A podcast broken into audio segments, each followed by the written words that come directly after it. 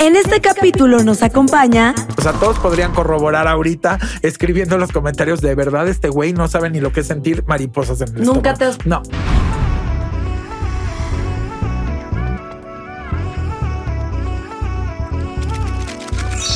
Karime Cooler, todo fríamente calculado.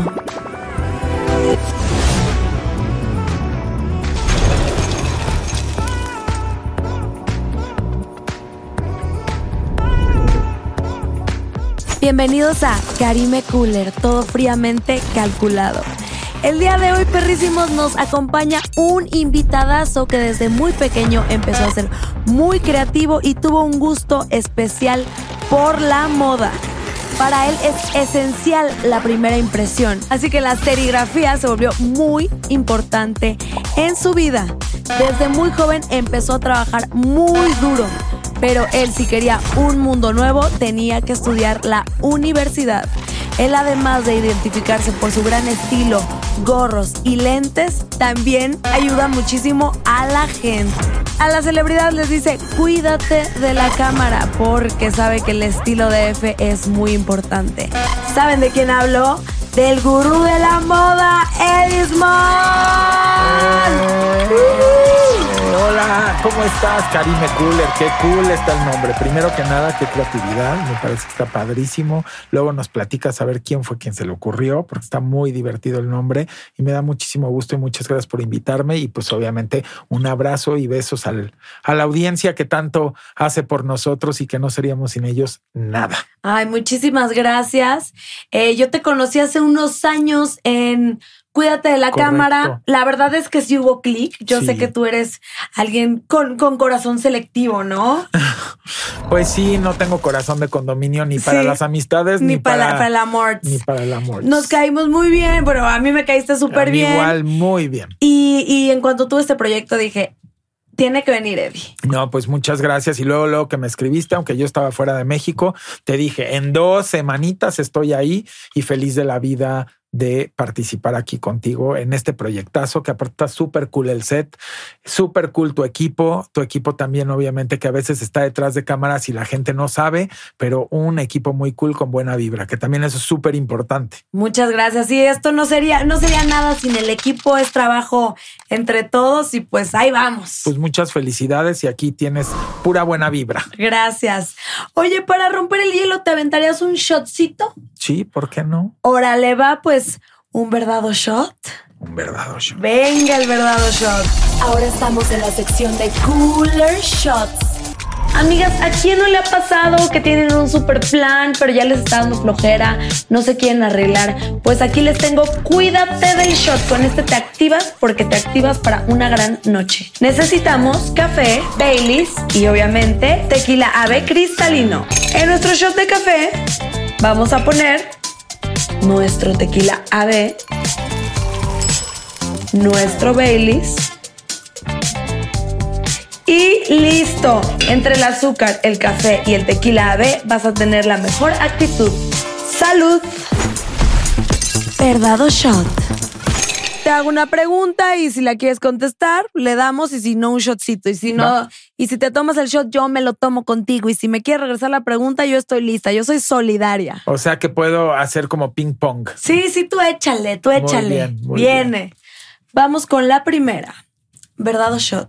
¿Quién es la mexicana mejor vestida o más icónica en su forma de vestir, en tu opinión? Mexicana que viva en México normalmente y que no haya como brincado y haber hecho este cross porque creo que es importante. Para mí sería Belinda. Definitivamente tiene un gusto espectacular para la moda, tiene su propia personalidad, es alguien que le gusta muchísimo la industria también, que es importante, la conoce, tiene muchísimo expertise en ello. Si hablas con, e- con ella, no es alguien que como, ah, me gusta este vestido, no sabe de los diseñadores, conoce y fíjate qué chistoso, porque voy a decir justo como algo que podría ser como la contra. y ese Isa González, si habláramos de, De alguien, que finalmente hizo el crossover. Y también voy a agregar a alguien que me encanta, Dana Paola. Ay. Tiene mucha onda. Entonces, para mí, ellas tres serían como las tres chavas que yo diría, cada quien en su onda y con sus looks, que ninguna se parece a la otra, que eso también me gusta, eh, que tengan su propio DNA y personalidad. Esos serían esas tres. Perdón, que era una, pero No, hombre, había que mencionarlas. Aquí nos encanta el bonus track y estoy totalmente de acuerdo contigo. Belinda tiene un, o sea, tiene las piezas más exclusivas. Es hermosa, le sabe. Me encanta cómo salen sus conciertos. Esa es mi diosa. O sea, wow, qué Tiene mujerón. un porte. Ella es más altura, elegante, sí. no tanta Por eso me gusta, cada Ajá. una en su tipo. Y Dana también es muy diferente. Y me encanta el, el nuevo brinco que acaba de dar. Sí. Como que ya agarró su Y estilo. se relajó y soltó todo. Sí, se anda nota que fluyó. Como que se liberó. Sí. Me encanta. Que ya las tendremos aquí. Ah, me fascina. Las tres, bueno, yo quedaría porque estuvieran de pronto las tres juntas. Sé que es muy difícil, Sí. pero son tres, para mí, mujeres muy icónicas. son los próximos iconos, iconos, iconos de México. Nuestra son nuestras próximas talías, ¿no? Nuestras próximas almas, nuestras próximas divas. A ver, verdad o shot. ¿Quién es el amor de tu vida? Ay, se llama Mara. Y- Mara. Y, sí, es un bulldog francés. Ok. Pero es la verdad. Es la verdad que hago. Es el amor de mi vida. El mega amor de mi vida. Nunca había tenido tanto amor por un humanito, porque para mí es un humanito ese perrito. ¿Cuántos años llevas con ella? Nada, es algo rarísimo. Yo eh, tenía, bueno, siempre he tenido perros. Y pues ya sabes, viven 11, 12 años, 13 años y se mueren. La última se me murió justamente cuando yo estaba viviendo fuera ahorita en este lapso de dos años y me dio mucha tristeza, Oh. mucha tristeza. Y entonces le dije a todo mundo, yo no voy a volver a tener perro, ahora sí estoy bien dolido, porque aparte se me murió la perrita y el gatito que había adoptado hace 15 años en Acapulco. Mm, Entonces, pero se me murieron al mismo tiempo, haz de cuenta, con diferencia de dos semanas. Y eran amigos. Pues sí, se llevaban bien. Pues también y, luego dicen que pasa eso, ¿no? Pues se fueron así, Sí. o sea, pum y luego pum. Y para mí mi corazón, pues pum, pum, ¿no? Entonces, pues no quería y no quería y me ofrecían y me decían, oye, te oye, no, no, no. Bueno, pues de repente me dice eh, una persona que trabaja en, en la casa de ustedes desde hace muchos años, Gracias. hermoso, que quiero mucho, que le mando un abrazo. Y me dice, joven, es que mire, tal persona quiere regalarle un perro, pero es que esto, pero es perrita. Le- no, no, no, no quiero de verdad. Ya es como cuando se te cierra el corazón. No quiero, no quiero, no quiero. Bueno, pues un día llega y la trae en sus brazos. Mm. Yo estaba ahí en, eh, en, en, en el garage, no sé qué estaba haciendo, y de repente entra y la perrita luego lo viene conmigo y me empieza a abrazar y ya no se despega y fue algo como muy raro y a partir de ahí pues somos amor a primera vista, Qué belleza. ¿Y al cuánto tiempo de que perdiste a tus otros niños? como seis meses. Y Sí me aguanté sí. porque no quería y, y- y si no hubiese sido de la forma en la que fue, no lo hubiera, eh, yo creo que haber, haber vuelto a tener eh, perro después de que toda mi vida desde niño tuve perro, desde gran daneses, de, o sea, de todo, setter irlandés, eh, o sea, me encantan los animales, mi hermana se dedica, mi familia se dedican también a los animalitos en el sentido de, mi hermana es veterinaria, pero de animales marinos Oh, qué interesante. algo muy interesante. También le mandamos un beso Un hasta Puerto. Vallarta. Y, y entonces, pues así dicen que las cosas llegan cuando uno no las espera. Y me acuerdo que ese día, que normalmente yo soy como muy guardado, de repente me dice la gente que me cuida, me dice, oiga, pero es que también está una vecina que le trae unas flores. Y le dije, oye, pero es que estoy en pijama. O sea, ¿cómo? Estaba yo en la cochera, no, pero abajo. Pero es, es que estoy en pijama, o sea, no la puedo recibir así, qué oso, qué vergüenza. Aparte no, o sea, pues no la conozco, no. Así me dio nomás llegó, así nomás Sí, llegó llegó con- con unas orquídeas a regalar, pues no sé, la gente es muy cariñosa, ¿no?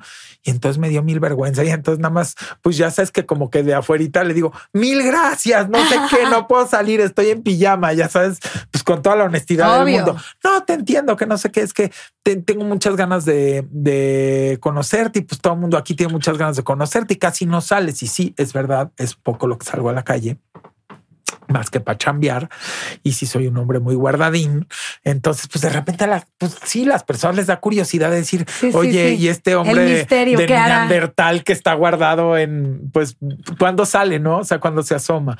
Y, y, y me pasó algo muy chistoso porque también hace dos días, como les dije yo, estuve en un proyecto y me acabo de volver a mudar aquí a la Ciudad de México. Nunca dejé la casa de ustedes. Gracias. Siempre ha estado ahí. Entonces iba y venía y recibo un mensaje de voz que si lo escucharan, dirían, pues qué cosas que uno ni siquiera entiende. ¿Y de quién, de quién pues proviene? Dos chavos que no conozco, que les podemos mandar un saludo. ¿Cómo consiguieron tu teléfono? No, por Instagram. Ah, ya, ya, ya, ya, Y me pone así, pero en, en voz, ¿no? ¿Qué onda, güey? No sé qué, pero ya con, la voz como del norte. ¿Qué onda, güey? Siempre te quisimos conocer y nos acabamos de enterar que ya te regresaste a la Ciudad de México. de todos Mi amigo Arturo y yo te quieren conocer y no sé qué. Y yo también te quiero conocer. Y entonces, y, entonces le pasa la bocina a Arturo y dice Arturo, yo me voy a vivir a donde tú te vayas, que no sé qué. Pues a lo que voy es que nunca sabes quién te está viendo. Nunca sabes quién está detrás de, de ti o de tu carrera o de tu vida o de lo que estás haciendo. Y somos muy neófitos en la parte de ser figuras públicas, de saber cuánta gente le puedes estar haciendo un cambio en su vida.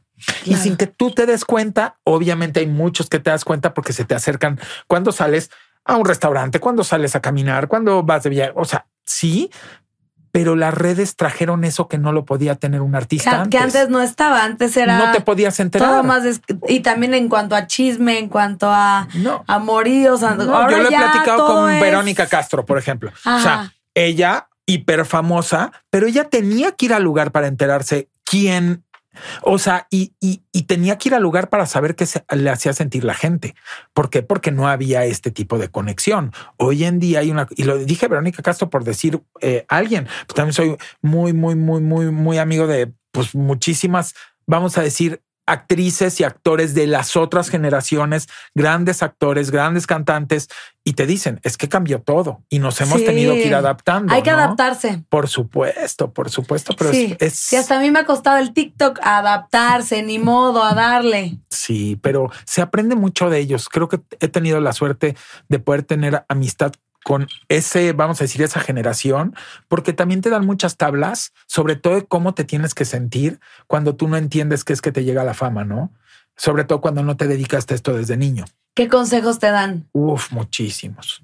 O sea, por ejemplo, ellos ven cómo soy yo y me dicen, yo creo que has hecho la parte inteligente de no haberte, o sea, de saber que puedes tener tu trabajo de tele o de redes o de lo que sea, pero que al mismo tiempo tienes otra vida y que no toda tu vida gira alrededor de lo mismo, porque entonces te empiezas a intoxicar. Sí. Entonces creo que ese balance a mí me ha servido. Ajá. A mí me ha servido mucho no estar nada más como clavado ahí y tener vida muy variada, ¿no? Sí, también disfrutar tu vida personal, a tus amigos que no sean famosos. A mí me encanta igual tener ese balance. Sí, bien importante. Oye, ya yo regresando a la pregunta, ¿a esa perrita la has querido más que un hombre? No, bueno, es que a los hombres no los. O sea, sí los he querido, pero nunca me he enamorado.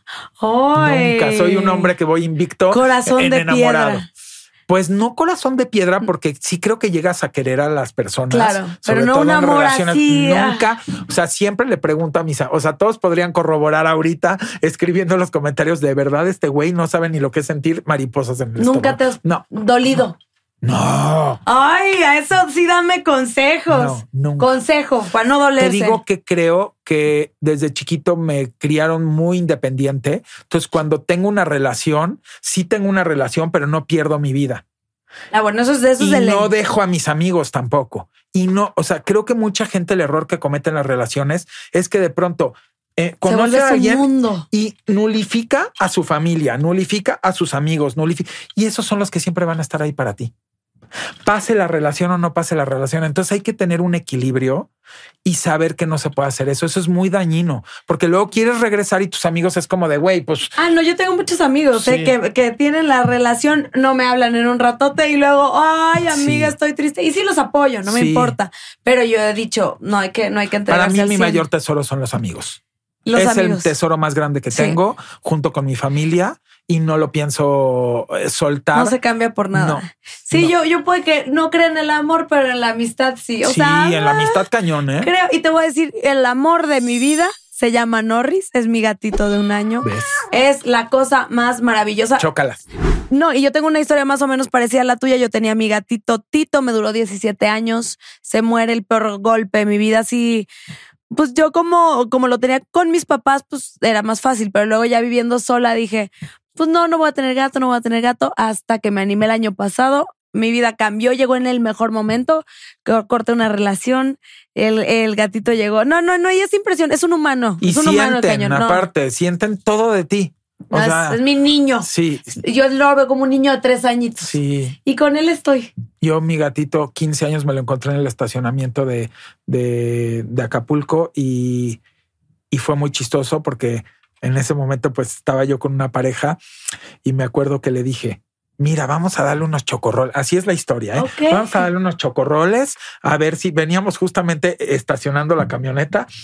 Si el gatito se queda con los chocorroles, no se viene con nosotros a México. Si el gatito abandona los chocorroles y se viene con nosotros, es que quiere decir que quieres, o sea, que es más importante el venirse con nosotros la vibra que el quedarse pues con O sea, lo vibraste, ¿no? lo vibraste, Lo vibré ajá. blanco de ojos verdes, precioso. Era un- imagínate un gatito albino en el sol, se mueren rapidísimo. Claro. En un lugar de playa. No, no, Entonces no, ni siquiera no. era su hábitat. ¿Y qué haría irse? ¿Se Y perdió, lo abandonaron? No ¿Qué? sabemos nada porque era Sí. chiquitito, era un bebé, no los trajimos. Qué bueno que se lo Y trajeron. me duró, bendito Dios, 15 años. Eh, se murió justamente de cáncer en las orejas Mm. porque la luz y el sol les va dando algo en la piel. Pero duró 15 años y tuvo sí. una muy buena vida.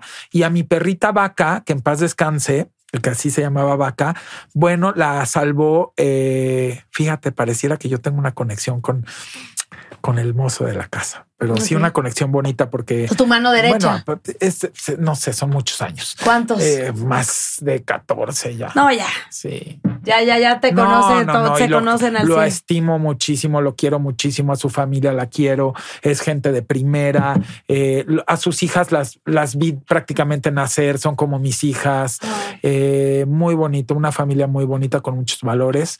Y él me trajo a vaca. Por eso ahorita vuelvo a regresar, porque así Él es como tu Amara chamán de animales. pareciera, pero a, eh, a Vaquita la encontraron en un basurero bebecita y estaba muy descuidada y me dijo, joven, yo tenía otros dos perritas, tenía a Mía y a Nina, una English Bulldog y una Pug.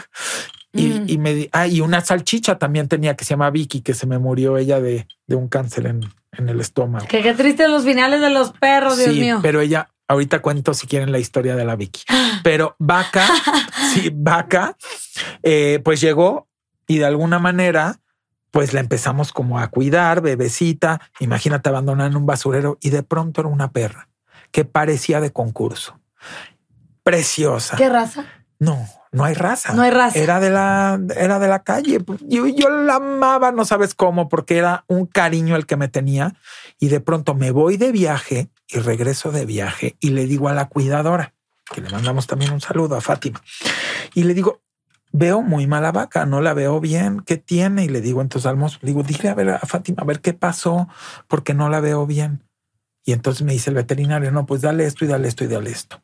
De repente me voy a la oficina, regreso y cuando regreso estaba tirada en la puerta del, del en, el, en el portón eléctrico de, del garage y, y pues todavía viva. Entonces, pues inmediatamente la cargamos, la llevamos al veterinario y ya no la pudieron salvar a los dos días, pero tuve tiempo de despedirme. Me Ay, quedé más de los cuatro horas esperan. llorando. Sí. Los animales- así Esa es la historia de Vicky. Así me pasó con mi gato. Vicky me esperó. esperó y se murió en mis brazos en la cama. En mis brazos, textualmente, su último respiro, ¿no? Entonces, Vaca, pues fue parecido. Mía sí me duró 14 años, que era la Pug. La English Bulldog me duró solamente siete porque se atoró con una croqueta, o sea, se le metió mal y se le fue al pulmón. Eh, bueno, no sé, para mí los perros son Y hay que y los darles gatos. todo el amor, Sí. hay que cuidarlos, Sí. Porque son buenos, no traen, Uf. no tienen la malicia, la avaricia, ¿Y cómo- el cómo- mal. cómo se no te alegran van al a verte? engañar. Ay, no. Ojalá y un hombre, como bien Oye. dices, te moviera la cola te, así, te ¿verdad? estuviera esperando Pues en la sí, puerta así. Pues ay, sí, no digo, sí te esperan, pero para otras cosas, pero no te esperan para que nada más eh, se ponen felices por Ay, verte. qué a veces, belleza. ¿no? Pues a cuidar a los animalitos. Así es. Pues vamos con la siguiente. Me encanta que, que pasamos de las divas a, A los, los perros. perros. ¿Cuál invitado, en tu opinión, de esos 12 años de Cuídate de la Cámara fue el peor vestido? Voy a decir algo que es muy fuerte. La gente cree que yo observo Ah, cuando la gente está vestida porque esa era mi chamba. Y eso es lo que no se entendió nunca. Yo no venía de criticar o de, vamos a decir, alfombras rojas ni nada de eso, porque aparte tengo mucho respeto por la gente y no me gusta hablar de, de, de que me dice alguien, está vestido así. Yo les digo, a mí solamente me puedes preguntar cómo está vestido alguien o calificarlo si se pone y se dedica a ello. Si tú vas a una alfombra roja, pues sabes perfectamente bien que es para eso, es show business. Si te dedicas al espectáculo, pues igual. O si eres un civil y tomas un micrófono y dices, oye, Eddie, yo voy a la oficina, quiero saber que me pongas qué calificación. Eso es voluntariamente, tú me lo estás preguntando a mí, pero que yo escriba o que yo le diga a alguien que está mal vestido cuando no se dedica, en su vida normal, yo quién soy para hacer un juicio de este tipo. En la parte del show business es diferente, nos dedicamos a ello. claro. Nuestro, nuestra chamba es esa, nuestra chamba es cautivar, ¿no? Y por eso todo este bling bling y por esto este tipo de cosas. Y lo sabemos los que nos dedicamos a eso. Entonces, nunca me fijé en cómo iba vestido un invitado. Nunca me fijé y lo digo. Y te lo podría decir Jorge Murillo de E! Entertainment.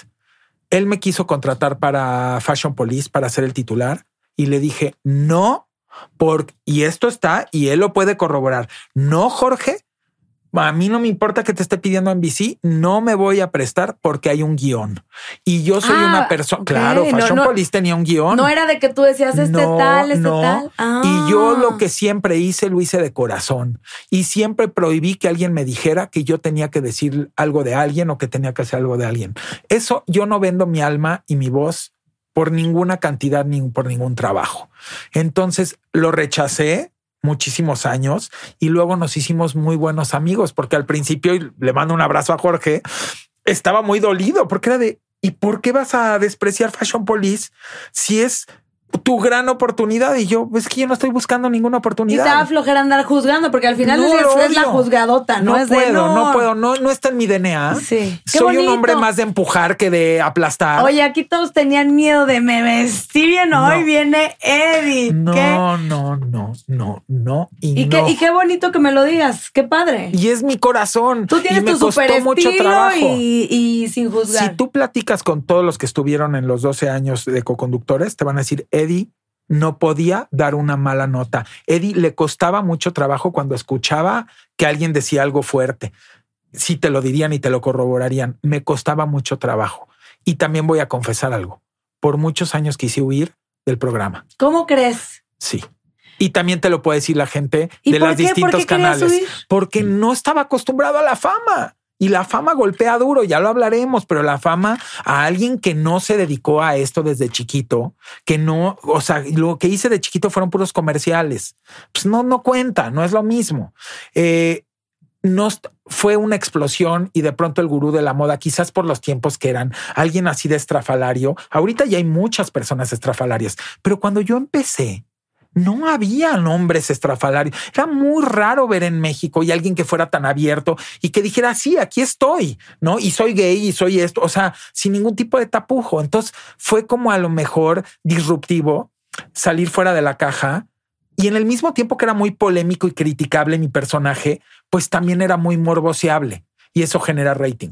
Entonces, de pronto se salió de las manos, ¿no? Y yo entonces empecé a vivir muy encerrado, en extremo de encerrado. De pronto no salía en meses más que hacer mi trabajo, Hacer el trabajo. y pero ya. nada social. Nada social, ni una alfombra. O sea, todos los pierros te van a decir, este güey, para que fuera una alfombra roja, de verdad era muy y difícil. no se te a una fiesta llegó el momento que me aislé porque ya salía a cualquier lugar y, y digo, y esto es hasta la fecha y te lo pueden corroborar todos los compañeros del medio. Por eso estamos muy felices de que hayas aceptado. Es muy difícil irme a sentar a un restaurante porque aparte soy una persona que No atiendo a todo mundo, paren, pero yo atiendo esto, a todo el mundo Sí. porque te debes a ellos. Obvio. Esa es la- y aparte amo a la gente.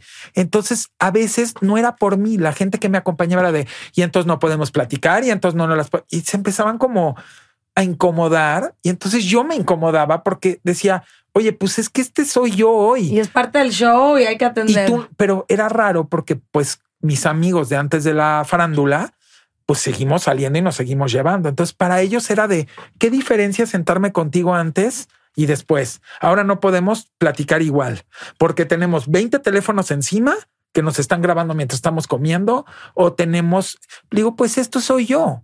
No, entonces a veces sí que hago cuando nos reunimos, porque yo tengo amigos desde los dos años de edad que me sigo llevando con ellos. Sí, les mando saludos. ¿Y qué hacemos? Pues nos vamos a un lugar donde hay de estos, eh, ya sabes, cuartos privados, ¿no? Restaurantes. Sí, al privadito. Entonces está muy bien porque ya la podemos pasar bien, podemos echar relajo, no tenemos como pero a mí me gusta mucho la gente, amo a la gente, me encanta abrazarla, me encanta conocer de su vida y nunca le he negado una foto a nadie. Nadie podría decir eso. Nadie, de que me negaron una foto jamás. Nunca, nunca en ningún tipo de situación, hasta en los baños las doy, porque a veces te toca. Sí, Estás en el baño y óigame, claro, con mucho gusto, en las gasolineras, aquí, allá, donde sea. Y me encanta la gente. Pero llegó un momento en que no sé, yo, yo no sé si te pasó a ti que si no vienes de ser famoso y de pronto te pega fuerte, si te aislaste tantito o te sacaste de onda o no te pasó nunca. Yo no vengo de famosa de siempre, no que me aislara, pues, pues sí había momentos que igual no estás tan cómodo, pero pues tienes que dar tu mejor cara y a veces, o, o luego dices, uy, yo ya no me, no me gusta ir sola al, al centro comercial, por ejemplo, porque ya sabes que, pues no, te va, a llegar la gente, o sea, que se lo debes solo todo. Nunca, ¿eh? Ya sé, ya nunca, sé, ya nunca, sé. nunca, porque a veces sí tenemos ratos que se pueden juntar 50, 60 personas y a todos se les atiende. O sea, te lo pueden decir los de las tiendas. Este cuate entra a una tienda y si hay 50 personas afuera, se sale y les da sus fotos. O que alguien te diga que le cambiaste su vida mucho Sí. por lo que platicas o por las entrevistas. Pues, o que a mi hija dices, le "Qué puse cool". como tú, ay, qué bonito. Claro, O el mensajito en el café, que vas por un café y te ponen un mensaje bonito, te hace el día. No que sé. te llenan. Y O sea, que te, es que- muy bonito. Sí, sí, es muy lindo. Es muy bonito. O, por ejemplo, yo era fan de niño de cepillín y de pronto un día, hace que te gusta cinco o seis años, por supuesto, mucho antes de que se muriera, me manda un video y me dice, Eddie, soy tu fan, te quiero Ay. conocer. Sí, ahí lo tengo el video. Y inmediatamente le contesté y lo conocí y nos hicimos muy amigos y con sus hijos. Y hasta venía a la oficina y no sabes el gusto que me daba un hombre con un corazonzote. ¿Y que, sus hijos admi- admirabas igual de niño? ¿Qué cosa? y que lo admiraba como no tienes una idea y que mi mamá también lo admiraba y le mandó un video a mi mamá también y dije mi mamá, mamá con quién estoy, cómo da vueltas la vida, cómo de quien nosotros admirábamos terminó siendo al contrario ajá. y quién se iba a imaginar todo eso, no sé, o sea, hay tantas cosas bonitas que, que a veces no nos damos cuenta y yo siempre digo que el ser humano tiene dos vidas, A una ver. la que cree que tiene y una cuando se da cuenta de todo lo que puede hacer con su vida. Y es que Ah. sí, cuando no entras en conciencia vives como un robot. Eso, y no te das 100%. cuenta. Y hay muchísimos robots, sí. Sí, y cuando ya te das cuenta y ves el valor y ent- entonces empiezas a, vivir tu segunda vida. El Por aquí eso y el hablo de ahora, vidas. El aquí y el Ah, ahora por eso hablo todo. de dos vidas, el de la inconsciencia y el de la conciencia de vivir. Entonces, eh, pues a mí me gusta mucho traer a la conciencia a la gente para que se den cuenta de todo lo maravilloso que son ellos y que tienen a su alrededor y que a veces por el simple hecho de vivir en una vida tan mecanizada y tan robotizada y tan Es automatizada. muy fácil, es muy no fácil caer en lo automático. O caer en lo de quejarte, ¿no? Porque Sí. también se vuelve automático quejarte. No sé si te das cuenta cómo hay vivimos en un mundo donde la gente se queja, pero automáticamente, pero no se está dando cuenta de lo que se está Y está quejando. creando, y está creando Claro. más, más de lo mismo. Está creando más. Ajá. ¿No? Entonces hay que darle la vuelta a la página. Hay que darle la vuelta a la página y vamos a ver qué otra, qué otro. Vamos ver a ver, vamos a ver, vamos a ver. Pues yo creo que de esta no, pero te la voy a preguntar. ¿Te arrepientes de algo de tu pasado? Sí, ¿Cómo no me arrepiento, no me arrepiento. Lo recapitulo y me da mucho gusto que, que lo mejoré. Tenía un carácter muy fuerte E- y era poco paciente. Ok. Sí, sí, desde muy chavito, desde niño hay un video ahí, ya sabes, con las betacams. Yo vengo de otra generación y estamos, pues, están todos mis primos y todo está en la alberca. Y mi mamá entonces se me acerca, me están filmando y me dice, ¿por qué no te vas para allá con tus hijos, eh, con tus primos, no sé qué? Y le digo, no, me, me volteo muy seguro y le digo, no, yo no me voy a ir para allá. Yo estoy aquí jugando solo. No me molestes. O sea, desde niño te gustaba ser muy, independiente. Muy el carácter, muy independiente, muy calzonudo, muy no me pongo la ropa que tú me digas. Ya sabes que los papás te aventaban la ropa. Desde niño traías el estilazo. Sí, o sea, muy, muy mi onda, muy mi onda. O sea, mis papás te van a decir, este niño era como un niño grande. Era un niño que él sabía dónde quería ir, él sabía dónde iba y por más que lo quisieras tú meter para otro lado, él decía yo voy para acá, como, como dicen, como caballo de hacienda. Ok. A de, derecho a, a, dónde voy. Y, y qué pasa que cuando te haces adolescente, empiezas a trabajar muy chico, tienes pues de alguna manera muchas responsabilidades. Yo empecé a trabajar a los 14 años con muchas ganas de pues de tirarle para adelante. Me volví muy tenaz y al mismo tiempo me volví de un carácter muy, pues, yo diría muy firme, pero a veces creo que me faltó eh, paciencia. Y fue una cosa que me di cuenta como a los veintitantos años de edad y fui poco a poco mejorando. ¿Cómo lo cambiaste? Y hoy soy el mega paciente. ¿Y hoy es todo lo contrario. Sí, tienes una vibra divina, relajada. Pero porque lo trabajé y eso es de lo que hablo de las dos vidas. ¿Cómo dijiste? Ya no quiero esto. Dije, ¿qué? ¿Qué necesidad? O sea, dije, qué flojera estar queriendo todo el tiempo controlar todo cuando uno no controla, controlan allá arriba. Entonces suéltale, suéltale, mijo. O sea, no puedes estar controlando como la demás gente es. No puedes pretender que la demás gente sea como tú quieras, porque también, pues, qué control freak, honestamente. Eh, deja a la gente ser, sé tú, con quien te acomodes, abrázalo y tenlo cerca. Y con quien no te acomodes porque no va con tus valores o no va con lo que te late, no se trata de hacerle algo feo, simplemente manténlo a distancia, pero respétale. Es esa persona, es así.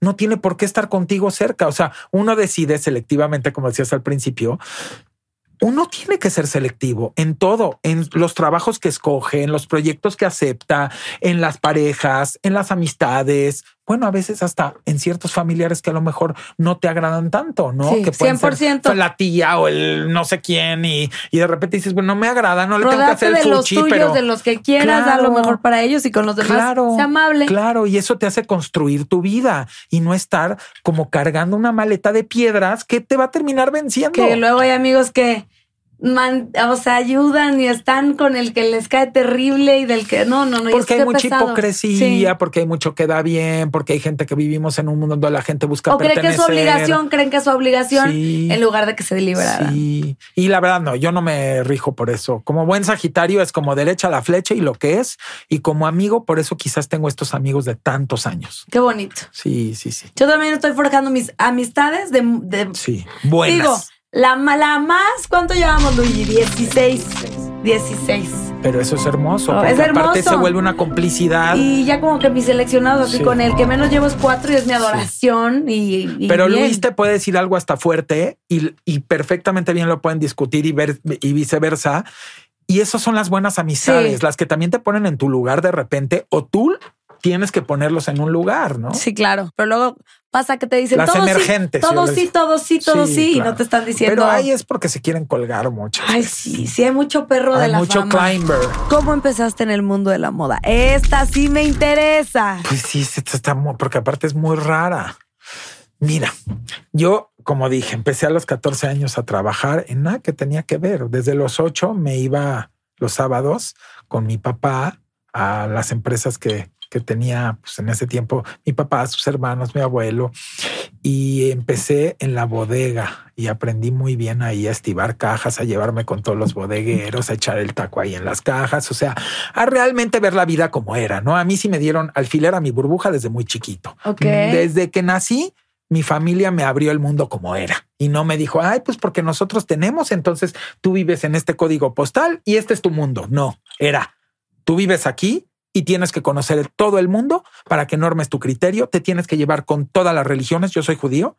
Con todas las religiones desde judío chiquito. Judío guadalupano. Judío guadalupano. Con toda la religión. Te tienes que llevar con todo mundo. Tienes que conocer la realidad de todo el mundo porque eso te va a forjar un criterio y no te va a hacer creer que tú tienes que ser egoísta y pensar nada más en ti. Tienes que pensar en todos los demás. Qué buena educación. Sí, fue muy buena tanto educación. Junior criticón, Muy, tan muy, así. Qué bonito eso, ¿eh? muy Qué- hermosa educación de mis padres y de mis abuelos que también vienen de una historia muy fuerte, sobrevivientes de campo de concentración, con una ubicación del valor de la vida y del valor de todo cuando estás a punto de morirte en, en, pues de alguna manera en una cámara de gas y que te a hagan tus jabón. abuelos, abuelos ¿Cómo, les cómo? tocó. Yo tengo una historia que no he terminado el libro de contarla, pero Ay, me es encanta. fuertísimo lo que yo viví con mis abuelos. Bendito Dios vivieron y pude tenerlo de cerca.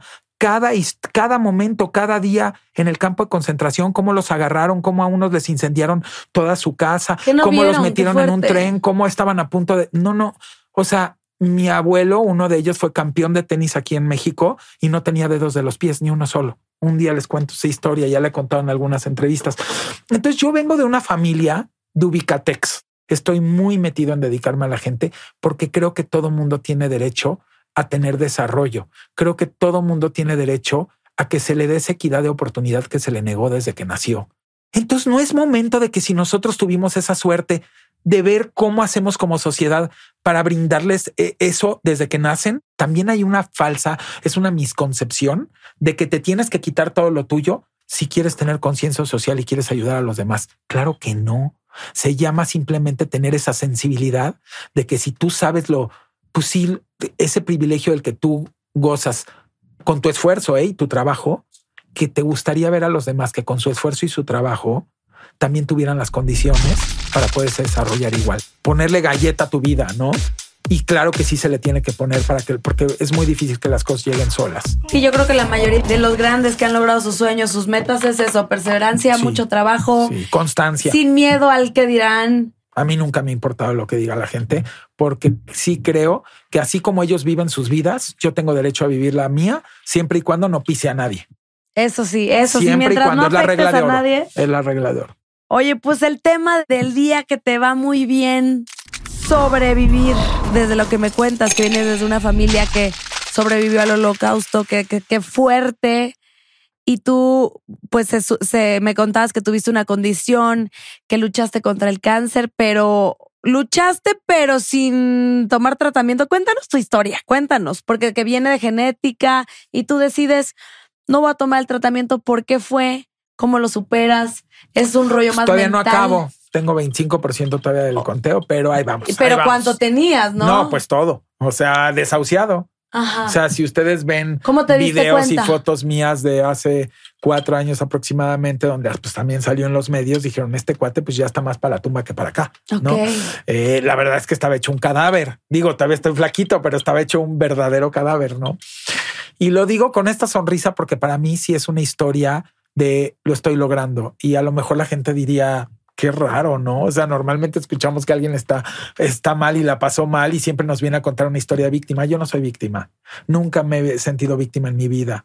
Lo aprendí de mis abuelos. Si mis abuelos vivieron lo que vivieron y no fueron víctimas y pudieron hacer una familia, salir de ahí y tener la, el corazón y la humildad y el amor, yo aprendí sobre el amor. Nunca los vi con odio a mis abuelos. Nunca me platicaron sus historias como víctimas ni odiando a nadie. Siempre me las platicaron para que ubicara que hay que saber perdonar y que hay que saber amar. Entonces, por ende, Wow, y qué difícil después de eso saber Pues perdonar. Eso ya es el, la cima del perdón. Eran unos ángeles. De Sí. verdad, de verdad. Yo le debo mucho de lo que es mi DNA a nivel espiritual a mis abuelos.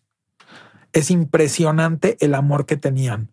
Eh, ¿Tú cómo puedes esperarte, no sé, que mi abuela de pronto, de venir de un campo de concentración con una historia trágica, pero que ellos no la vieron así, de repente me decía, a, no sé, a los 5 o 6 años de edad, hoy no vamos a ir con el chofer, nos, va- te voy a subir un ruta 100 y vamos a ir repartiendo de dulces a todos los que se suban al camión y vamos a platicar con ellos para que nos cuenten sus vidas y tú escuches cómo viven. Qué belleza. Así fue. Qué belleza. Así fue. Fueron muchas historias, demasiadas que me tardaría. Podría escribir 10 libros porque todo lo viví paso a paso y me acuerdo perfecto como si fuera una película. Pero sí, definitivamente, si me preguntaras tú o a alguien que me lo han preguntado, ¿quién te hizo el hombre que eres? Mucho las bases de ellos. De tus abuelos. Pues sí, sí, cañón, cañón, cañón. O sea, los grandes maestros de mi vida. Y me Sí. encantó eso de que hoy nos no nos vamos con el chofer, nos subimos a las rutas, me enseñaron dulces. tanto Me y, y no, y no llevar ese dolor que dicen, no, es que sufrí, me hicieron. Yo escribí un libro, digo, no tan profundo, pero se llama Como darte tu taco. Y una de las primeras cosas que, que yo digo es que no, no te victimices, no te hagas la víctima, porque eso no te lleva a nada.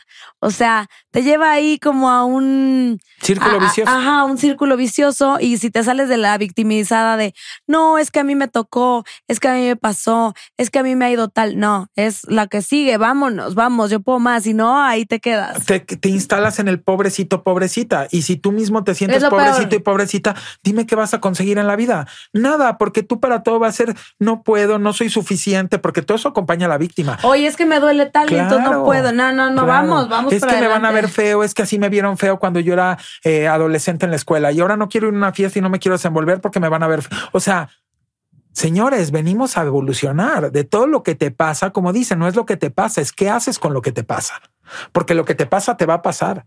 Ya depende de ti cómo lo vas a capitalizar para algo bueno. No, y entonces no hay espacio para las. Bueno, en mi vida no me gusta. Que hay, mu- hay mucha víctima, Hay pero se les recomienda que no lo hagan, para que Sí. den la vuelta a la que se página, sacudan. sacúdanse. Pero platícanos un poquito tú cómo te diste cuenta que, que tenías cáncer, o sea, cómo fue. Bueno, yo me empecé a sentir mal y yo, por ejemplo, empecé a bajar de peso nadando, muy padre, porque estaba en la tele, súper emocionado, wow, wow, wow. Y En tiempos de cuídate de la cama. En tiempos, sí, en tiempos. Yo empecé cuídate siendo gordito, gordito, así gordito, chonchito, eh, rozagante. Y de repente, pues sí, te ves en la tele y dices, no, pues entonces me empecé a nadar porque yo desde niño soy muy buen nadador, pero bueno, bueno, bueno y clavadista, pero lo dejé. Un estuche de monería. No, bueno, mi mamá nos ponía mucho a hacer ejercicio. Siempre hubo la cultura del ejercicio en la casa, de las metas y el ejercicio y había buena cultura en la casa. Y entonces eh, de repente pues empecé a enflacar, pero llegué a un peso bastante decente, bien, normal. Y de repente me empecé a enflacar muchísimo, pues desde hace cuatro años, pero muy duro, pero muy, muy duro. Y me ¿Y no empezaba sabías por qué? no me empezaba a sentir mal, muy, muy mal, estando, no se me olvida, estando en, teniendo que dar la cara a más de cuatro mil personas en un evento que, que había sido yo contratado. ¿Qué crees que me pasó? Que te Se me durmió, no, se me durmieron las piernas y no me podía parar y no me podía mover. Y era no de que podía pase nada, y a dar las palabras, ¿ok? y no podía. Y textualmente no me, y estaba toda la gente esperando y no me podía mover. Y obviamente te da una impotencia. Me acuerdo de esa mucho porque empecé como un río a llorar. De esas veces que no lloras con voz, lloras con pues nada más como si fuera una regadera, ¿no? Pero era como la impotencia. Me pasó X, no sé qué tal. De repente a las dos semanas, un día me levanto y empiezo la verdad a gritar como loco en la casa. No me podía parar de la cama. Yo no podía caminar ya. Y entonces me traté de parar y me caí al piso. Dios mío. Llega la ambulancia y vámonos al hospital, yo sin moverme. ¿eh? Porque no te habías checado antes, dijiste, no, pues quién sabe qué ya pasó. sabes, yo hoy? soy enemigo de todo el tema de hospitales. Respeto mucho, pero yo soy como por favor no, porque siento que es como cuando llevas el coche a la agencia. Tú lo llevas porque tiene un ruidito y resulta que tiene 80 mil cosas más y resulta que se tiene que quedar seis meses y no, es como de, como de no bullshit, ya sabes, prefiero no. Entonces, pues ya ahí no me quedo de otra. Pues me empiezan a hacer muchos estudios, yo sigo sin poder caminar y me acuerdo que ¿Cuánto tiempo sin poder caminar? ya llevaba semana y media. Dios mío, qué Y impotencia. sin ir a la oficina. Y de repente entonces me hablan de la oficina, no quiero mencionar nombres, pero no me gusta, pero me hablan y me dicen, Eddie, ¿qué onda? ¿Dónde está? Y yo no, pues me pasó esto y esto y esto y esto. Oye, te vamos a ir a ver, ¿qué onda? ¿Por qué no nos dijiste nada? ¿No? Y yo no, no vengan porque se va a hacer como mucho merequetengue aquí de ustedes. Mejor no vengan, es mejor que no. Entonces eh, voy a ver cómo estoy. Oye, pero ¿qué hacemos? No sé. Bueno, no les hago el cuento largo. De repente me sale que se me había pues inflamado muy fuerte el colon porque tenía pólipos, pero yo no lo sabía en ese momento. Y e hizo todo un efecto en la parte de la columna vertebral donde me apretó unos nervios que comunican.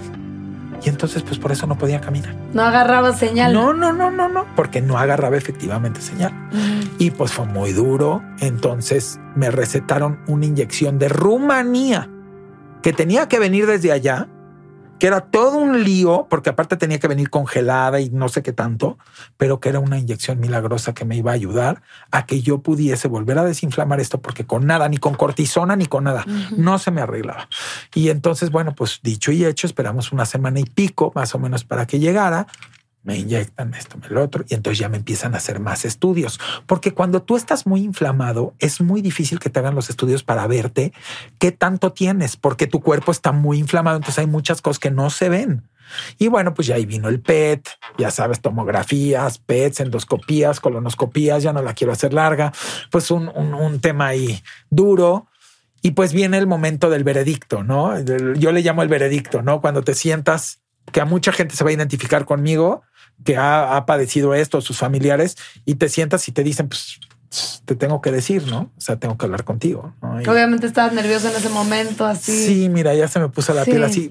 Más que nervioso, yo no sabía qué tenía, pero le vi la cara al doctor y su cara me dijo todo. Yo soy un hombre muy sensible.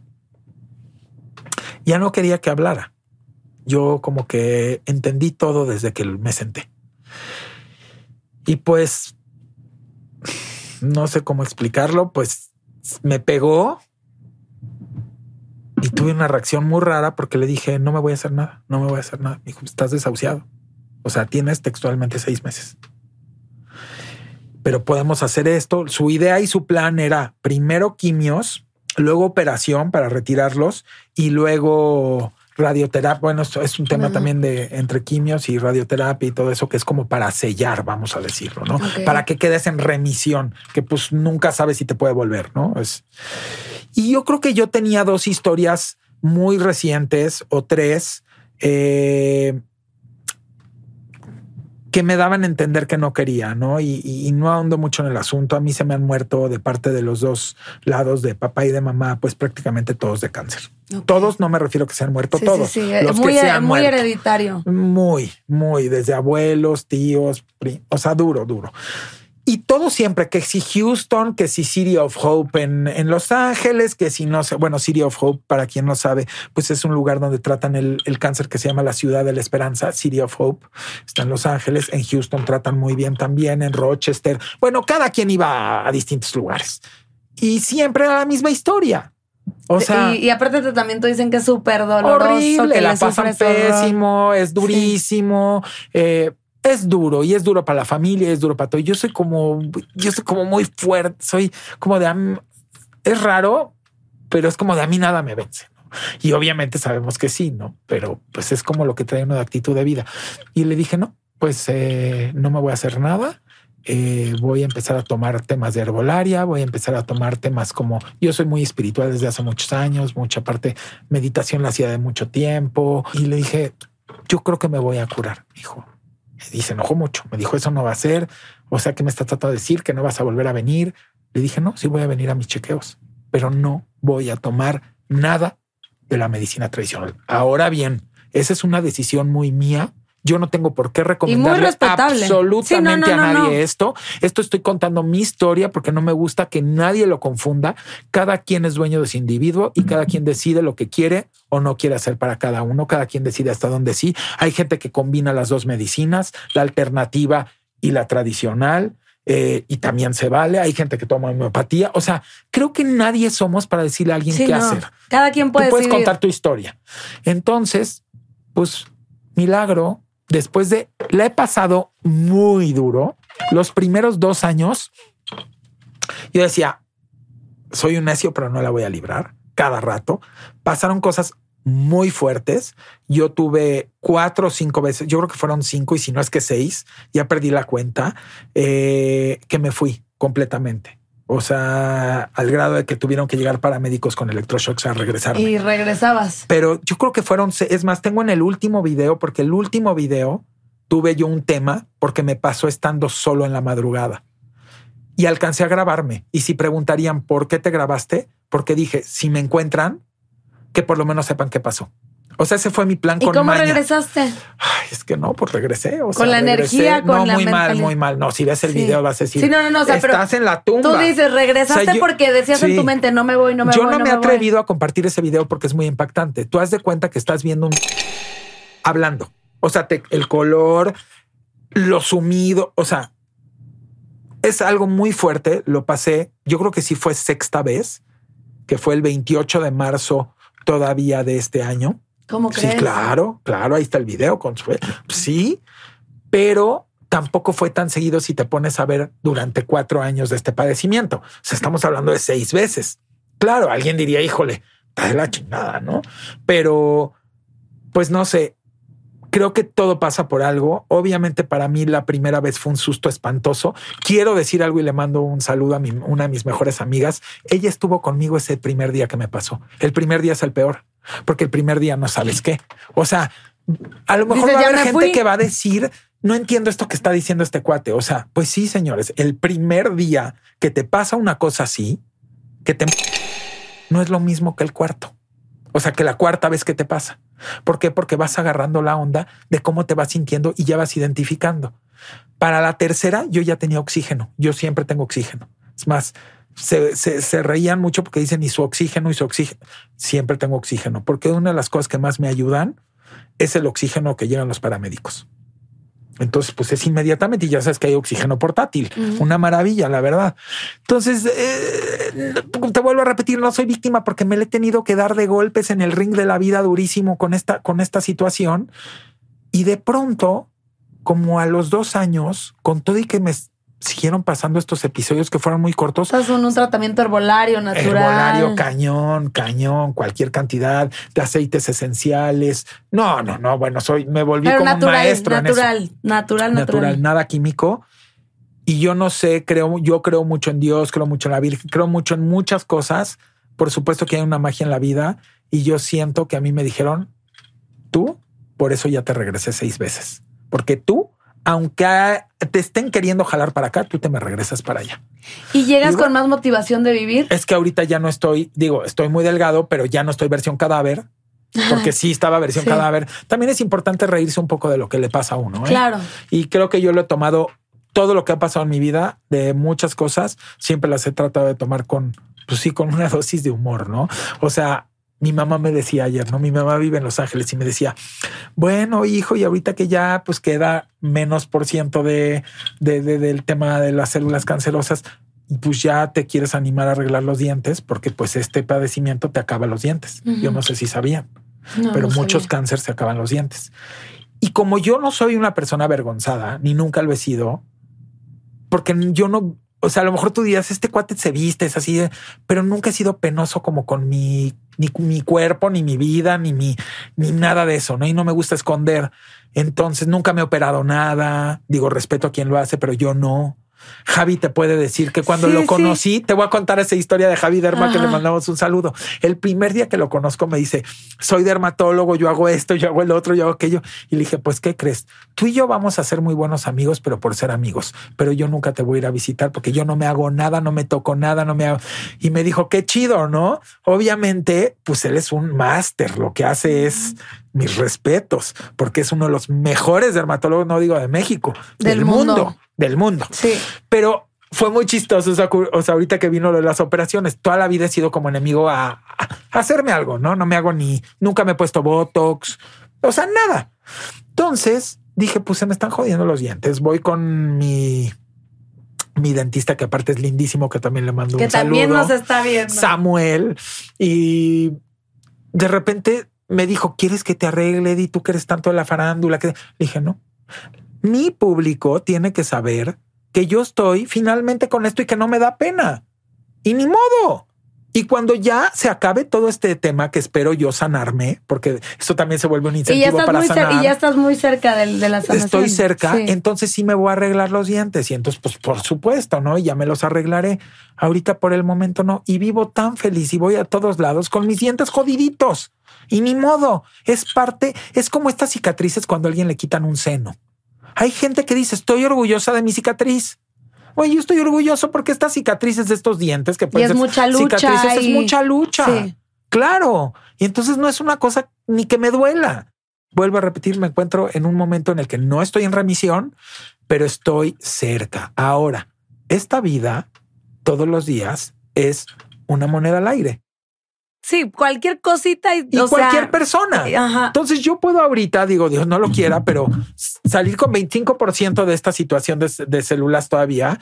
Y, y puede ser que en la noche ya no esté aquí en este mundo, ¿no? Como le podría pasar a cualquiera. Por cualquier Entonces situación. yo solté y por ende no estoy aprensivo a nada, ni a nadie, ni a nada.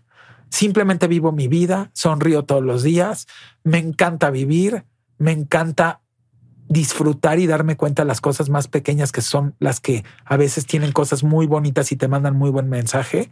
Me gusta mucho fijarme en la gente, me gusta mucho saber sus historias.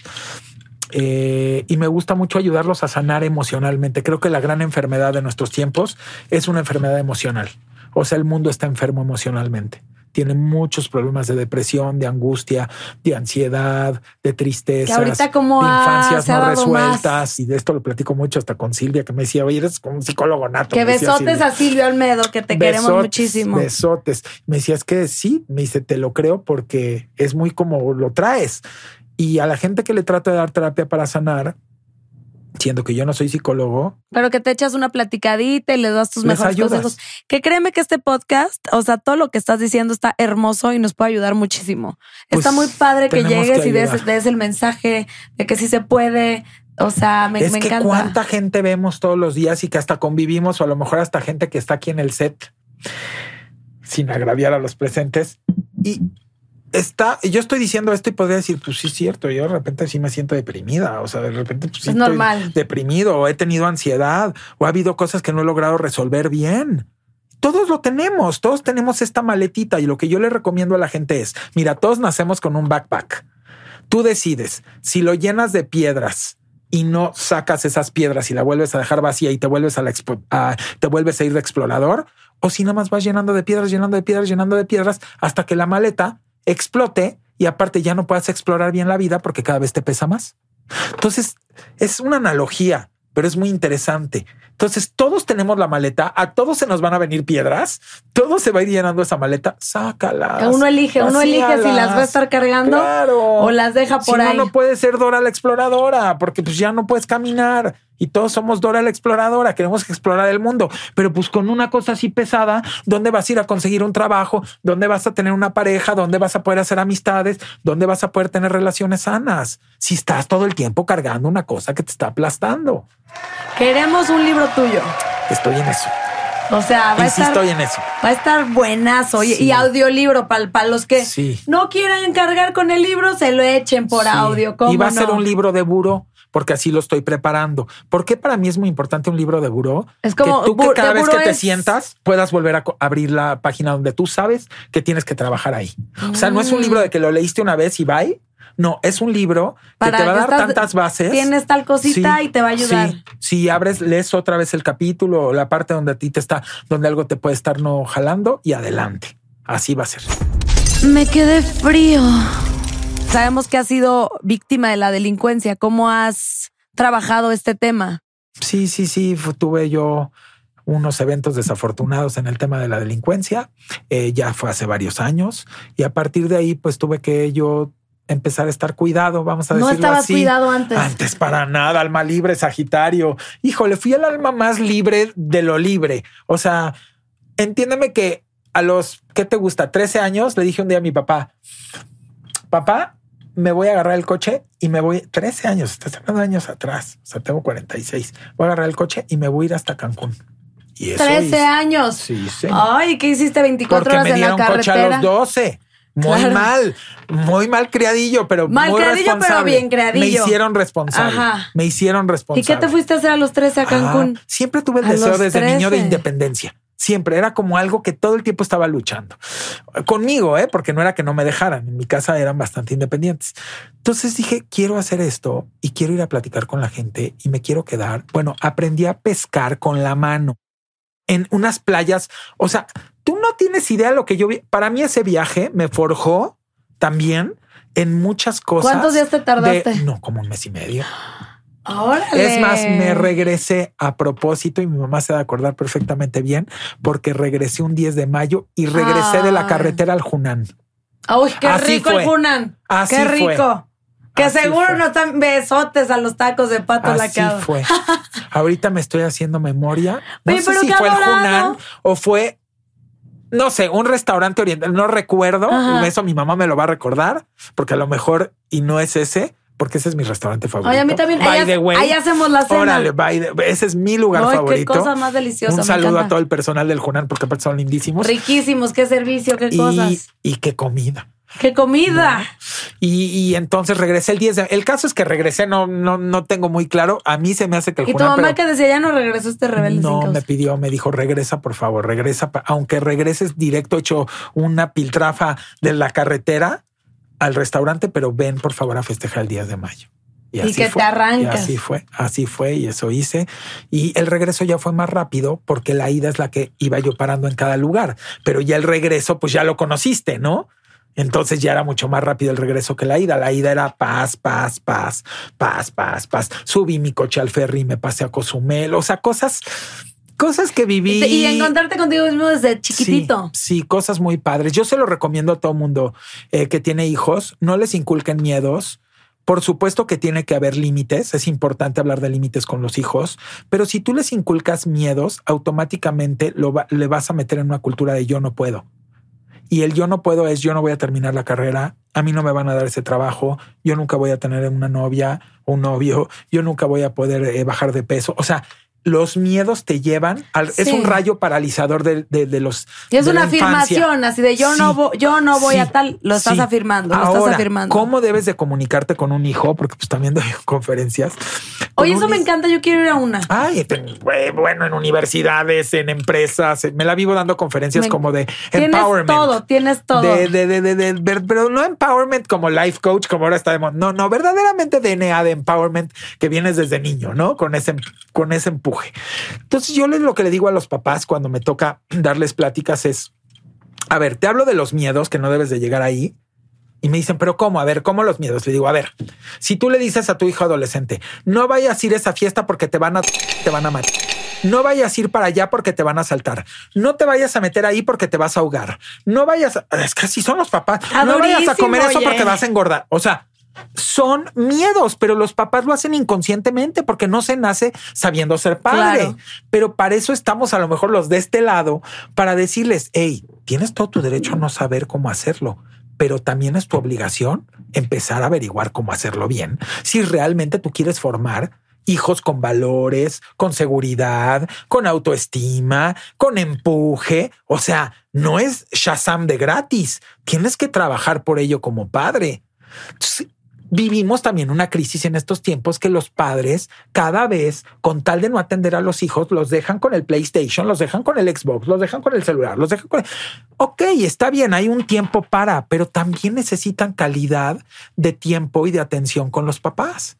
Y si tú todo el tiempo, con tal de que no te frieguen, les vas a dar un aparato... No, pues para que los tuviste. Y aparte, ¿cómo van a crecer? ¿Con cuántas cosas de falta de desarrollo emocional van a carecer? Porque, perdón, pero el PlayStation no te desarrolla emocionalmente. Y luego estos juegos tan violentos, tan violentos, pues te puede más bien antidesarrollar, ¿no? O subdesarrollar, vamos a decirlo así. Entonces, creo que allá afuera, sin querer te lo dije en una plática muy, muy, muy espontánea, eh, estoy muy dedicado a la gente y creo que es muy padre dedicarte a la gente. La gente necesita un, necesita life healing. Perdón que lo diga en inglés, pero es, eh, es, salud de vida. O sea, necesitan mucho y desde los niños y desde los adolescentes y desde los adultos.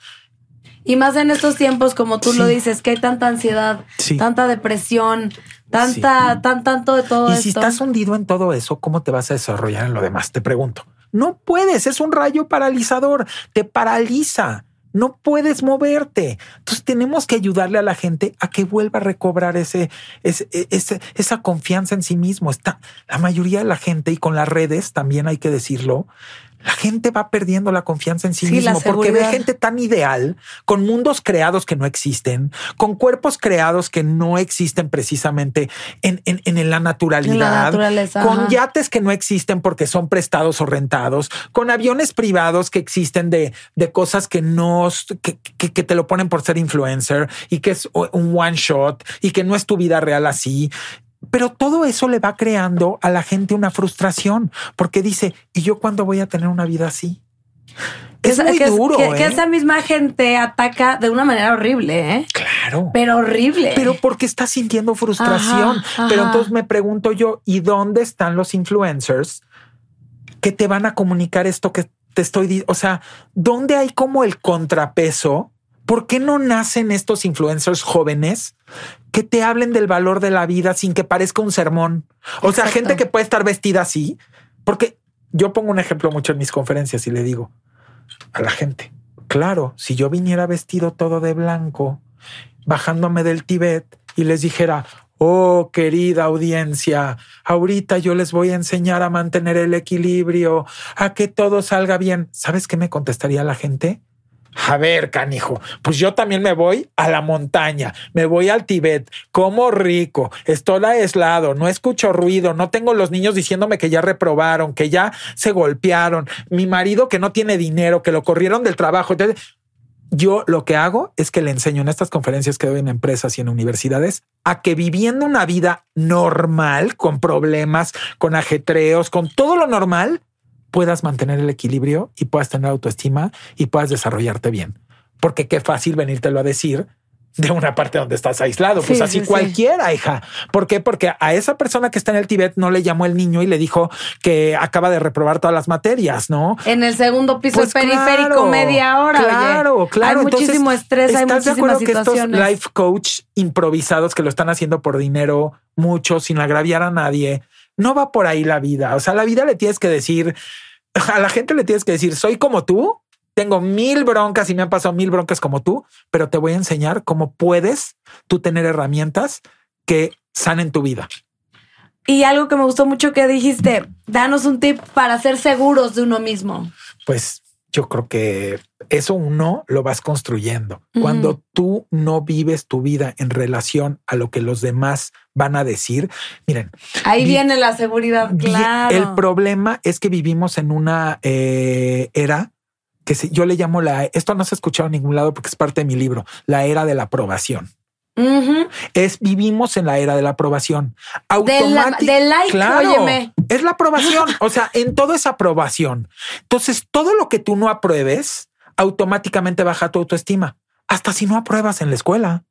Entonces eres un tonto. No te dicen así. Eres un burro, eres un tonto, eres un- ya no vas a lograr hacer nada en la vida. O sea, solito te van quitando toda tu autoestima, pero porque tú lo permites. Por eso le digo a los padres, mucho cuidado cómo te comunicas con tus hijos, porque tú lo puedes estar haciendo desde el amor, pero tú no sabes si le estás dejando un trauma, ¿eh?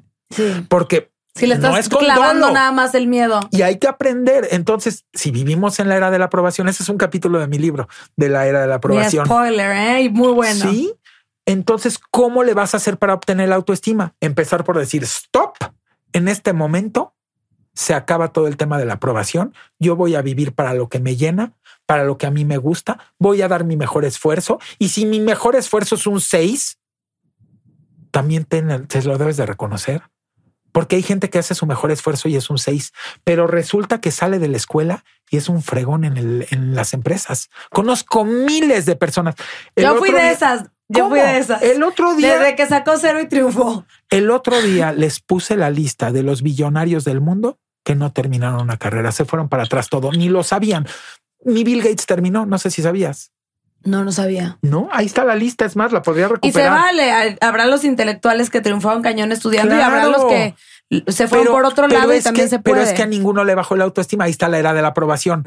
El que es muy bueno en algo y da su mejor esfuerzo, pues puede ser muy bueno en la escuela y saca 10, pero a lo mejor le sirvió mucho la teoría y cuando va a la era de los negocios no hace ni un peso. ¿A cuánta gente conocemos así? que, se, que se convierte en un robot o es lo único que sabe O hacer. viceversa. Fue muy bueno en la escuela, perdón, muy bueno, eh, muy malo en la escuela y muy bueno en los negocios. O de plano a lo mejor no fue bueno en el sentido de que aprobó en los negocios y en la escuela, porque también existe, pero a lo mejor aprueba ayudando gente y a lo mejor su verdadero DNA está en, en hacer algo, es, tiene un- es una persona más espiritual, no es monetizada. Entonces, ¿qué hay que hacer? Sacarle el brillo a cada piedra Qué bonito. porque todos somos piedras preciosas. El problema es que en la era de la aprobación o haces go with the flow o haces todo lo que están haciendo todos los demás y apruebas todo lo que están haciendo todos los demás y te dan likes todos los demás y tal, o entonces si no te sientes como que tú no eres nadie, tú no puedes nada y tú no vas a lograr nada. Entonces uno se la tiene que creer para uno. Uno no le tiene que hacer creer a los demás. Uno se la cree para uno y sale al mundo y dice, hey, aquí estoy. Quien me quiera, bienvenido. Y quien no, bienvenido igual. Oh, Pues sí. Muy, muy buen tip. ¿Qué prefieres? ¿Qué, qué look prefieres y por qué? Bueno, a mí me gusta mucho más el azul. Ok. Se me hace que te ves más estilizada, tu cuerpo se ve súper estilizado, me encantó el make-up, me gusta también mucho el cómo se ve tu rostro, no sé si te fijas que el make-up que te hicieron se ve más angulado. Eh, no, pues me gusta mucho y me encanta que usaron el menos es más, como que el protagonista de tu look es el trajecito y en este caso no sé dónde concentrarme. O me concentro en tus botas, o me concentro en tu abrigo, o me concentro en tu outfit. O en el perico que le- traes colgado. Le llamo Ah. too much information al rosa y en el otro le llamo me concentro en Karime y me concentro en el look. Ok. ¿Y tú qué eres más? Pues de ambos, ¿no? Se vale el que. Yo a veces me cuelgo el molcajete y a veces digo, quiero que mi protagonista sea una sola pieza. Ok. ¿No? Pues mira, este es del maestro Benito Santos y este es del maestro Ay, Jonathan. Déjame mandarle No un name. abrazo a Benito y un Sí. abrazo a Jonathan, Sí, porque ambos son y buenísimos. yo me he visto mucho de Jonathan. Sí, sí, sí. Entonces él sabe que me cuelgo el molcajete Sí. muchas veces.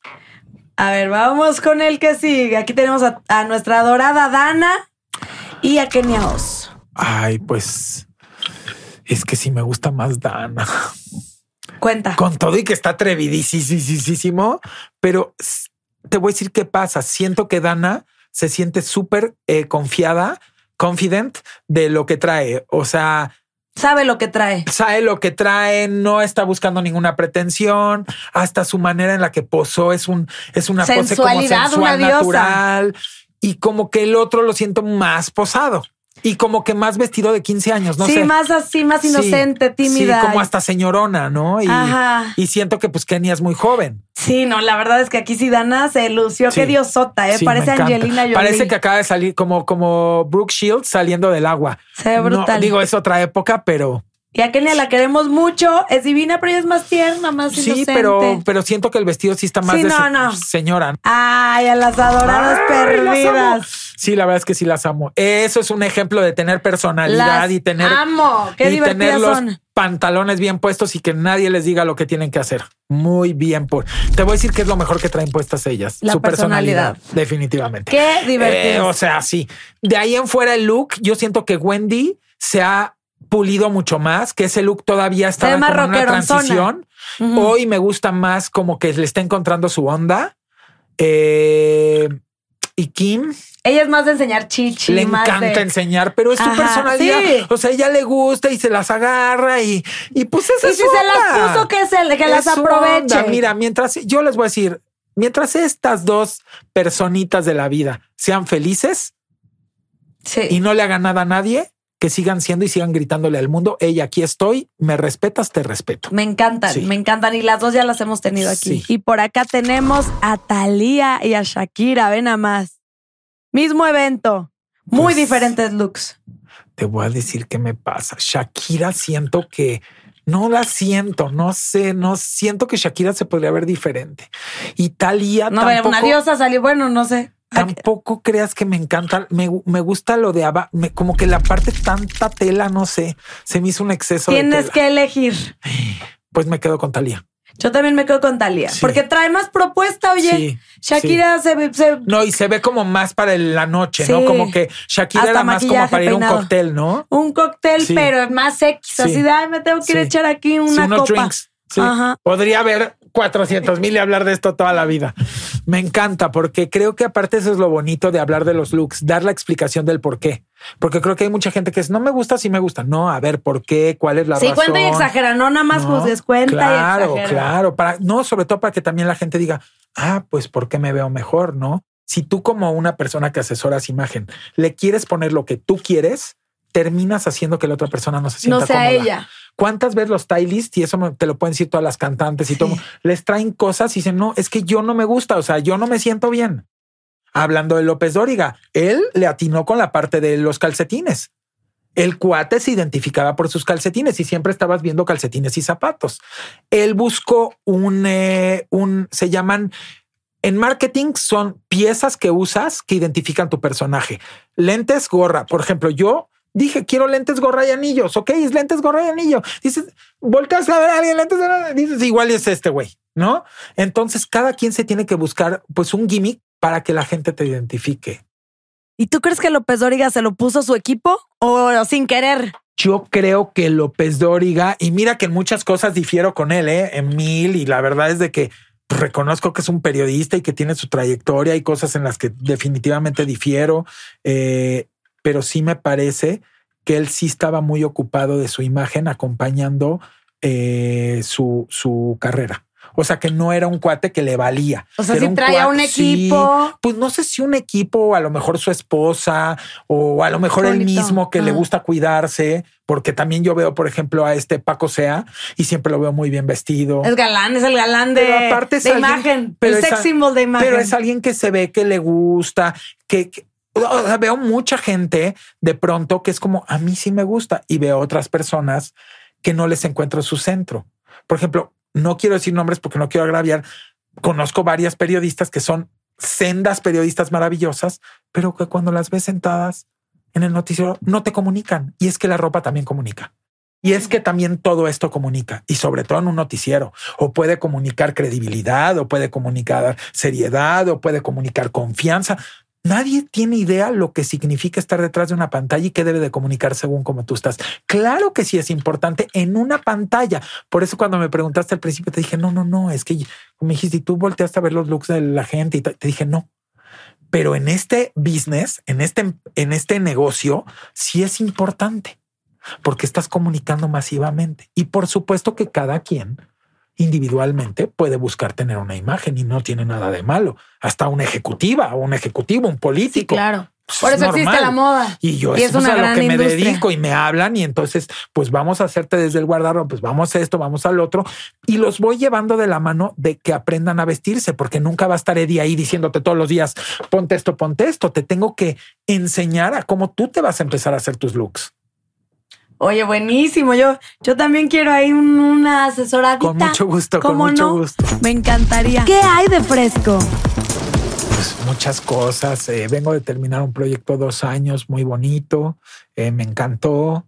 Fui feliz y me encanta como siempre estar en constante movimiento. Entonces decidí ya no renovar. O sea, tenía pues, sí la oportunidad de renovar. Ya no, ya dos años. Fue divertidísimo. Me la pasé bien. hermoso. Gente linda y ahora voy, bueno, y estoy. Estoy en una cosa de inteligencia artificial fantástica. ¿Qué? ¿Cómo es lo de hoy, eh? Fantástica, pero este tiene que ver con la genética. Oh. Eh, es una cosa maravillosa que yo creo que la próxima vez que nos veamos, que se necesita un podcast para explicarles esto. Eh, vienen cosas increíbles cosas como de que te puedes tomar una cápsula, ya no vas a tener que hacer ni endoscopías ni colonoscopías. Lo inventó un israelí. te vas a tomar la cápsula y la cápsula te va a hacer toda la endoscopía y la colonoscopía y, te y toma fotos cada seis minutos de todo tu cuerpo por dentro. Eso ya es tecnología. O sea, vienen cosas muy fuertes en tecnología y que tienen también que ver con la inteligencia artificial y que la inteligencia artificial se va a usar también para la medicina, que va a funcionar muy, o sea, hay cosas increíbles para el retail, para, para todo, para los guionistas corren un peligro. Es lo que Porque la inteligencia artificial puede desplazar a los guionistas. Impresionante. O sea, puede desplazar muchas cosas. Entonces yo creo que hay una línea muy delgada. Entonces también estamos en una cosa que se llama en una asociación que va, que se está generando, que va a ser de compliance de inteligencia artificial. Luego lo vengo a platicar más. Está muy interesante. Sé que no es el corte aparte de este. Y, te cuento ahí, porque aparte no es como el corte de, no, pero a mí me parece ultra interesante y es difícil de, entender, pero quiero empezar a entenderlo. fantástico. Y a todos nos conviene estar a la vanguardia. Fantástico, porque aparte te, te puede servir para vislumbrar lo que viene para nosotros, ¿no? a los que nos toque vivir, ¿no? Y a las demás generaciones. La tecnología puede ir a favor del hombre o en contra, del hombre. Entonces hay que tener mucho cuidado, es una línea muy delgada. Entonces, estamos buscando entre muchos jugadores del mundo cómo vamos a regular esto. Y está participando gente de todo el mundo. Y está muy interesante, ya les platicaré. Muchísimas gracias. No, al contrario, yo quiero agradecerte de corazón. Desde que te conocí, como bien dijiste al principio del, de la emisión, pues hicimos clic, siempre tienes como un corazoncito muy bonito, vienes también siempre con esta parte de humildad que me gusta, que creo que a veces hay gente que la va perdiendo, esta parte de, de estar más consciente y conectado con la tierra y contigo y con lo que quieres y con lo que sientes. Si eres hoy en día una mujer muy segura, no lo eras, tengo que decírtelo. Yo leía mucho, bueno, soy mucho de leer a las personas desde el momento que las conozco y has cambiado tremendamente y también cambió mucho tu visión de la vida. Y te puedo decir que hoy te veo también con muchos más valores. Muchísimas, muchísimas Y nos gracias. vemos en el. Hunan. En el Hunan, con Silvia y con Javi. Javier. ¿Cómo no? Ya es, una, es un pacto. Es un pacto. Muchísimas Al gracias. contrario. Y esto Y- fue, bueno, Y gracias también a tu equipo. sí, equipazo, amado, Y esto fue Karime Cooler, todo fríamente calculado.